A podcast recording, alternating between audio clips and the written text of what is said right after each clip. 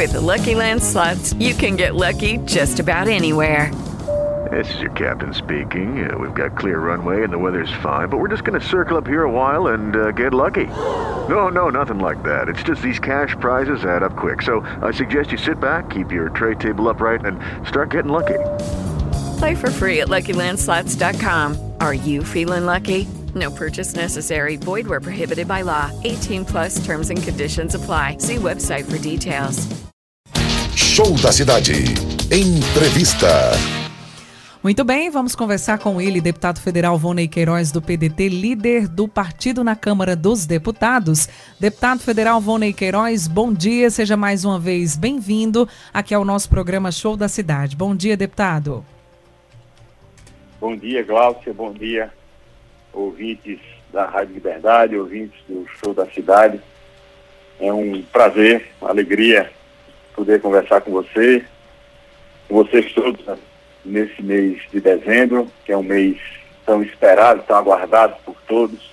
É o mês do nascimento de Jesus, o mês de Natal, onde a gente sente essa energia de fraternidade, de amor tão presente, né? Então, estava com tive falta já desse programa, né? conversar com seus ouvintes, e é um prazer, uma alegria voltar aos microfones aqui da Rádio Liberdade. Satisfação é nossa e como o senhor falou de todos esses sentimentos, né, voltados agora para o mês de dezembro, traz também um, um, sentimento que é um sentimento de esperança, um sentimento de reflexão, não é, deputado, sobre tudo que foi é feito é e tudo que estamos vivendo também. Não foi e não está sendo um ano fácil, né, mas a sua participação é sempre muito bem-vinda e a dos demais políticos também que sempre conversam conosco, porque eu acredito sim que a política traz um, uma esperança para o país. E quando o senhor participa conosco já no comecinho da semana, é importante trazer aqui um balanço dos assuntos, dos projetos relevantes, das comissões das quais o senhor tem participado aí na Câmara dos Deputados em Brasília. Informações que são importantes para o povo de Caruaru, de Pernambuco e do país como um todo também, deputado. Pois é, estamos aqui nós temos esse trabalho realizado em Brasília, é um trabalho muito intenso, porque eu acumulo a liderança do partido no, na Câmara dos Deputados, né? e são 25 deputados federais que nós coordenamos como líder. Além disso, nós somos coordenadores da bancada de Pernambuco no Congresso Nacional, né? Pernambuco tem 25 deputados federais e três senadores. Eles são coordenados por mim e acumulo também a presidência estadual do PDT, e também tem uma responsabilidade de comandar o partido aqui em Pernambuco. Mas temos procurado é, atender essas demandas da melhor forma possível e sem esquecer a cidade de Caruaru, as cidades que votaram conosco em 2018 e com as quais nós temos responsabilidade e temos que desenvolver esse trabalho. Graças a Deus temos conseguido fazer um bom trabalho, fazendo perguntas, defendendo esses temas, esses assuntos que são tão caros para cada uma dessas cidades e dedicando então, especial a Caruaru, que foi meu objeto principal, meu objetivo, meu foco, desenvolver, fazer possa melhorar a vida do povo. Então essa é a minha função principal em Brasília e eu costumo dizer que Pernambuco tem 25 deputados federais e cada deputado federal só para ela. E eu sou muito honrado de ser o representante de Caruaru no Congresso Nacional. Deputado, a gente vem acompanhando algumas discussões, né, com a aproximação aí das festas de Réveillon, né, diversas capitais já cancelando, vem também a situação do Carnaval, né, e a discussão em relação se irá acontecer ou não. Como que o senhor vem acompanhando essa situação, né, com essa nova variante a Omicron e qual também seria o seu posicionamento em relação à realização ou não dessa grande festa, né? Pernambuco é um dos grandes polos no país e ainda não tem uma definição se irá ou não acontecer. As festas de Réveillon, vários prefeitos já realmente cancelando, mas Carnaval ainda não tem um posicionamento claro. Qual a sua posição e como que o senhor vem acompanhando também esse debate em relação à realização ou não da festividade para 2022? Olha, Glaucia, eu vejo isso com muita preocupação. Claro, todos nós gostaríamos de ter uma grande festa de Réveillon sendo realizada no Brasil inteiro. Claro que todo mundo quer ver a alegria do carnaval é, acontecendo. Mas quando a gente olha para a Europa, é, para os Estados Unidos e vê o número de casos multiplicando, países apavorados com a volta, a quarta onda de Covid, a gente não pode é, facilitar. Então, eu acho que todas as medidas de proteção que puderem ser tomadas para evitar a disseminação do vírus, elas devem ser tomadas.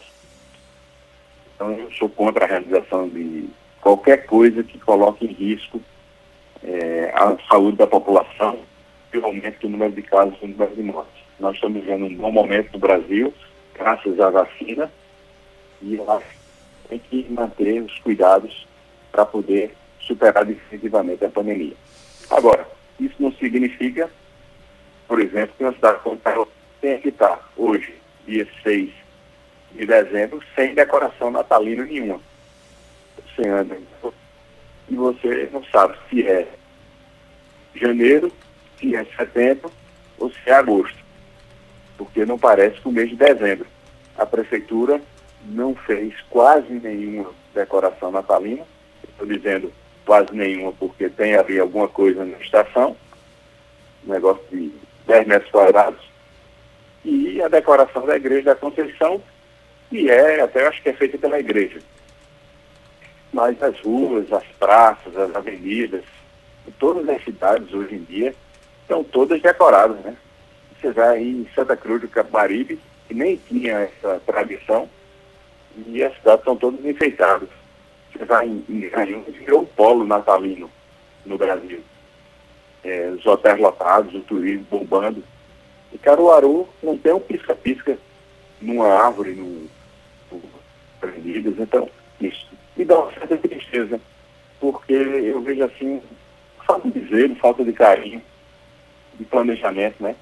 Quer dizer, Caruaru não cancelou as festas de Réveillon, não cancelou porque não planejado.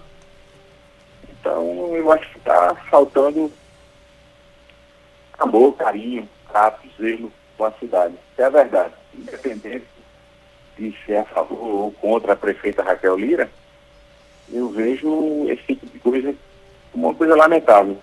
Porque a gente assiste a cidade com tantos buracos, abandonos dos parques municipais. Está cortando um pouquinho, deputado. Desculpa. Cortando um pouquinho a sua ligação. Agora. Ajuda, né? Agora sim, voltou. Os parques municipais estão abandonados, né? Uhum. O Parque das Rendeiras está entregue às baratas. O São Francisco, do Luiz Gonzaga, até o Severino Montenegro, que é o mais, o mais é, bem cuidado, que é uma cartão postal da cidade de Caruaru, está do lado, né? Então, eu vejo que é a falta de trato com a cidade, sabe? Eu fico muito preocupado porque eu vejo, além desse trato com as coisas da cidade, no sábado nós vimos um protesto dos professores municipais. Os professores municipais contratados, por exemplo, recebem um salário mínimo, não tem alimentação nem nas escolas. Então tem escola que é longe, que o professor nem recebe alimentação da escola e nem tem onde comprar um sanduíche, uma coxinha, um negócio para comer ali durante a aula. Então, os professores recebem mal. Então, tem um protesto grande desses professores que pedem o piso salarial, né? Uhum. Piso salarial da categoria que seja pago e um reajuste de 12,84%, que é o que está previsto no plano de cargos e carreiras do Fundeb. Além do mais, é, houve o pedido aí, a reclamação dos professores, pelo rateio do Fundeb. Né? Vai haver sobra no final desse ano, e os professores esperam o pagamento aí do 14º, 15º salário, isso depois de pagar um terço de férias, salário de dezembro. Deputado. Lembrando que a prefeitura não paga os 30% da pós-graduação, paga 20% por titulação, não faz concurso público. Então, os professores estão aí na rua, os parques abandonados, a cidade esburacada, periferia mal iluminada. Nunca mais se teve notícia de uma empresa, de uma indústria montada em Caruaru gerando empregos. E o tempo vai passando e Caruaru vai ficando para trás infelizmente. Deputado, o senhor traz algumas situações pontuais aqui de Caruaru e a gente já discute a questão da, das eleições 2022, né? As, as pessoas querem saber, e a gente vem acompanhando as discussões de bastidores também, qual será é, a prioridade do partido aqui em Pernambuco, né? Se ventila aí uma possibilidade de o senhor formar uma chapa, uma aliança com o PSB, o seu nome está numa chapa majoritária e a gente vem acompanhando toda essa esse jogo na política e a gente queria saber como que o senhor vem caminhando e acompanhando também essas discussões e as possibilidades, né? Levando em consideração o projeto presidencial do Ciro Gomes, PSB, uma aliança com o PT, para onde o PDT estaria caminhando, o que é que o senhor hoje poderia trazer de informação aqui para o nosso ouvinte que acompanha todo esse, esse desenrolar na política e o jogo dos partidos também, deputado? Muito bem, eu acho que você resumiu já muito bem essa posição do nosso partido, né? Nós temos uma candidatura a presidente da República, que é de Ciro Gomes, é, na minha opinião, um candidato mais preparado. Ele foi prefeito consagrado, prefeito de capital mais bem avaliado, na época que foi prefeito de Fortaleza. Foi o governador mais bem avaliado do Brasil, quando foi governador do Ceará. Foi ministro de Estado, foi deputado federal, foi um dos criadores do Plano Real. Então é nosso candidato a presidente da República. E que aqui em Pernambuco nós temos uma aliança com o PSB e temos, o nosso partido tem uma secretaria, tem uma secretaria da Prefeitura do Recife, tem a vice-prefeitura do Recife, e nós queremos manter essa aliança com o PSB. Então o nosso grande é ter o apoio do PSB à candidatura de Ciro.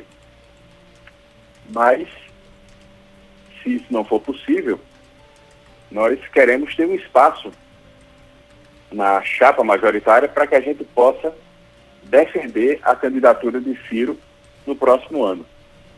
O nome colocado, um dos nomes colocados, é o meu nome para o Senado da República. Mas está muito cedo, reconhecemos isso, tem muito tempo ainda. E como dizia Marco Maciel, quem tem prazo não tem pressa. Então nós vamos aguardar, vamos continuar o nosso trabalho.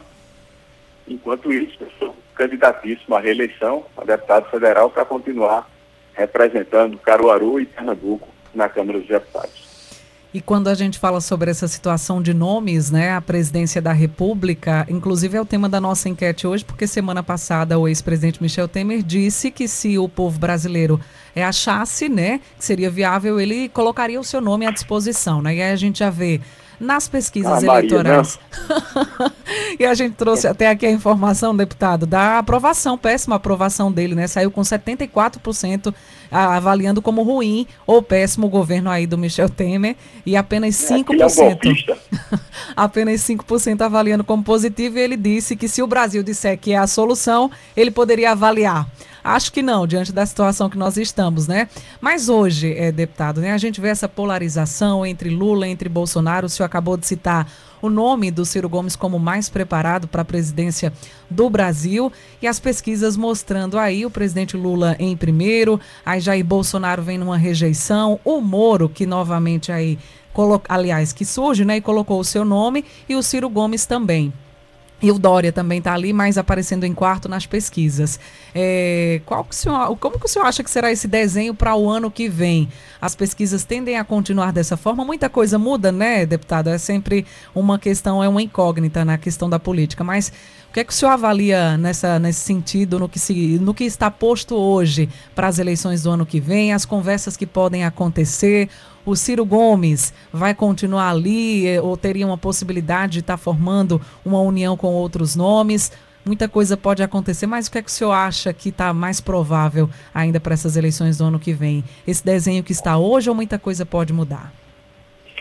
Olha, a política é como o céu, assim, nublado, né? Você olha, e está de um jeito a formação das nuvens.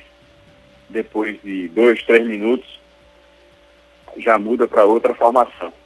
Então a política é muito dinâmica. Mas você sintetizou bem o quadro atual. Há essa polarização de Lula com Bolsonaro, Lula muito mais à frente, né? E aí, você sabe, eu já disse que eu tenho candidato a presidente da República, mas eu não posso desconhecer o que foi feito pelo presidente Lula aqui em Caruaru, conosco, e também no estado de Pernambuco. Nunca houve a quantidade de investimentos em Caruaru como houve na época do presidente Lula.